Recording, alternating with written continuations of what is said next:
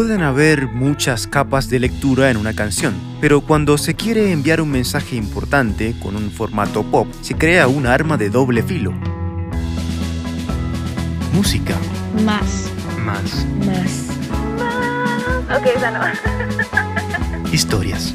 Hoy, en lo que ocultan las canciones, ignorarlo todo y ponerse a bailar la historia de Electric Avenue.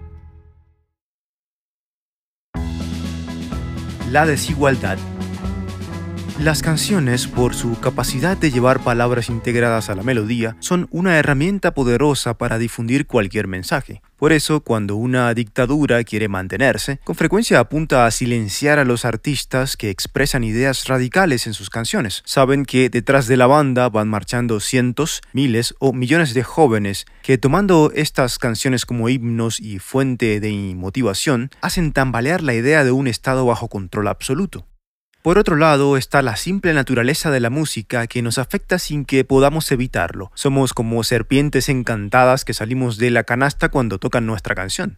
En este sentido, la música pop de cada época y cultura siempre ha tenido la mayor influencia. Pero, ¿qué pasa cuando una canción muy popular, que marca todas las casillas de la música masiva de su era y genera fascinación en la radio y el mundo digital, quiere en realidad llevar un mensaje importante? ¿Qué pasa cuando el artista pop quiere por un momento salirse de su piel y ofrecerte algo importante fuera del contexto del entretenimiento. Hacerlo puede crear un arma de doble filo y el resultado puede ser una de esas canciones serias que nadie toma en serio. Esto pasa cuando el factor cadencioso de la canción es tan fuerte que te lleva a un lugar distinto que la letra. El mensaje podría estar incluso ofendiéndote, pero el ritmo te ciega borrando temporalmente el significado de las palabras como pasa con la belleza cuando nos obsesionamos con ella. Quien la posee goza de atención, pero eso no quiere decir que el mundo le va a prestar mucha atención si todos están pendientes de cómo se ve y no de lo que tiene que decir. Este es el caso de canciones en todas las épocas. Un ejemplo claro es Electric Avenue, una canción cuya instrumentación te invita a bailar y su letra te invita a marchar protestando por la desigualdad y la injusticia racial. Recorrido iluminado. En 1880, la luz eléctrica a escala de servicio público llenaba gradualmente las ciudades y los hogares impulsando nuestro estilo de vida a una nueva era. Es difícil imaginarse el concepto de la vida nocturna antes de la bombilla eléctrica. La idea de una ciudad que nunca duerme no sería posible. Fue en ese entonces, mientras nos movíamos en dirección a la electrificación de las calles, que por primera vez una avenida comercial fue iluminada. Sucedió al sur de Londres, en un distrito llamado Brixton, y por supuesto la llamaron Electric Avenue, la avenida eléctrica. Con el tiempo, el recorrido iluminado se fue llenando de todo tipo de negocios, de fruterías a tiendas de ropa, de carnicerías a tiendas de accesorios para celulares, pasando por restaurantes, barberías, pescaderías y toda clase de productos de origen asiático, africano, suramericano y del Caribe.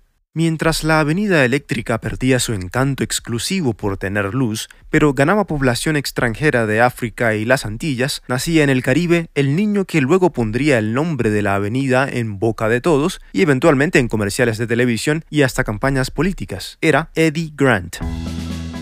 Para siempre.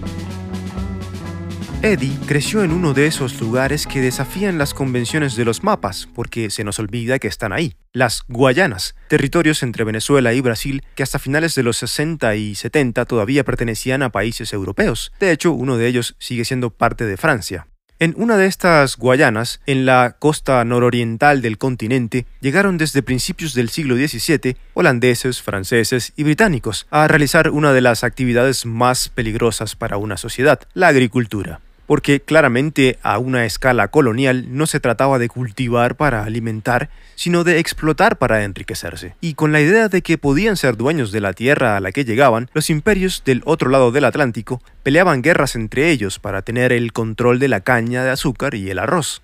El pedazo de tierra fértil al final se lo quedaron los ingleses y a punta de esclavitud construyeron la economía de la que conocimos superficialmente en los textos del colegio como la Guyana inglesa.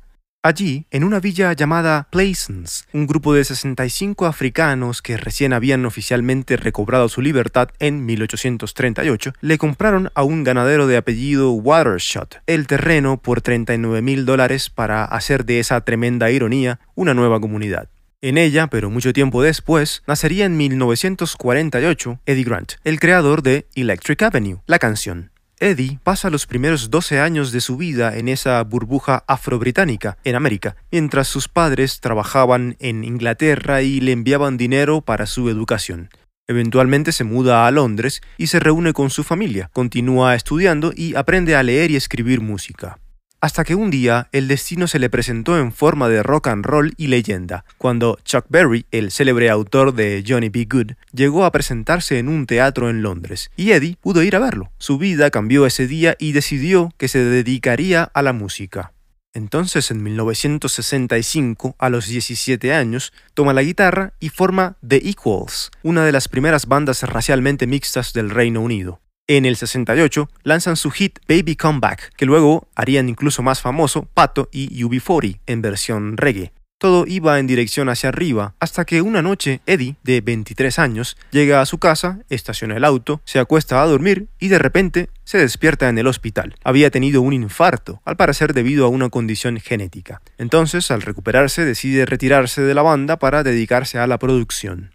Luego empieza a grabar sus propios álbumes y a meterse poco a poco en la radio británica como solista. Sigue inclinándose hacia la producción y decide mudarse de vuelta al Caribe, pero no a Guyana, que en ese punto ya era independiente, sino a Barbados, donde hizo construir su estudio de grabación Blue Wave. Pero antes le tocó presenciar una manifestación que lo marcaría para siempre.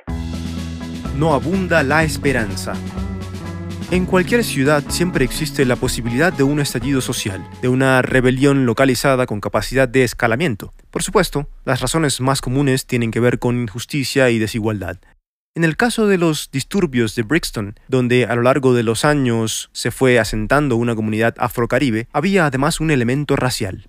En 1981, las tensiones entre los residentes y la policía londinense crecían. Un incendio en una fiesta mató a 14 jóvenes negros. La investigación determinó que había sido un accidente pero la comunidad no quedó convencida. El país pasaba por una recesión, lo cual siempre afecta más a la clase obrera. El desempleo subía y el crimen también, mientras la policía endurecía las medidas de control. Una de ellas permitía detener y arrestar a cualquier persona que a su criterio pareciera sospechosa, incluso si no estaba cometiendo ningún crimen. La comunidad afro consideró que la medida los afectaba desproporcionadamente. Finalmente, todo llega al punto de ebullición y el 10 de abril estallan los disturbios en Brixton. Durante los siguientes dos días, policías y civiles fueron heridos, edificios fueron atacados y quemados, tiendas fueron saqueadas, patrullas fueron incendiadas, personas fueron arrestadas y la violencia generalizada se tomó la zona, lo cual incluía una parte de Electric Avenue. Desde su casa, Eddie seguía los sucesos por la televisión y pensaba que esto ya se venía gestando. Estas cosas pasan cuando hay opresión y la gente siente que la están dejando de lado. Ahí estalla la violencia. Él había sido afortunado en tener éxito, pero entendía que fácilmente pudo haber sido uno más de esos chicos viviendo una realidad cruda en un lugar donde no abunda la esperanza.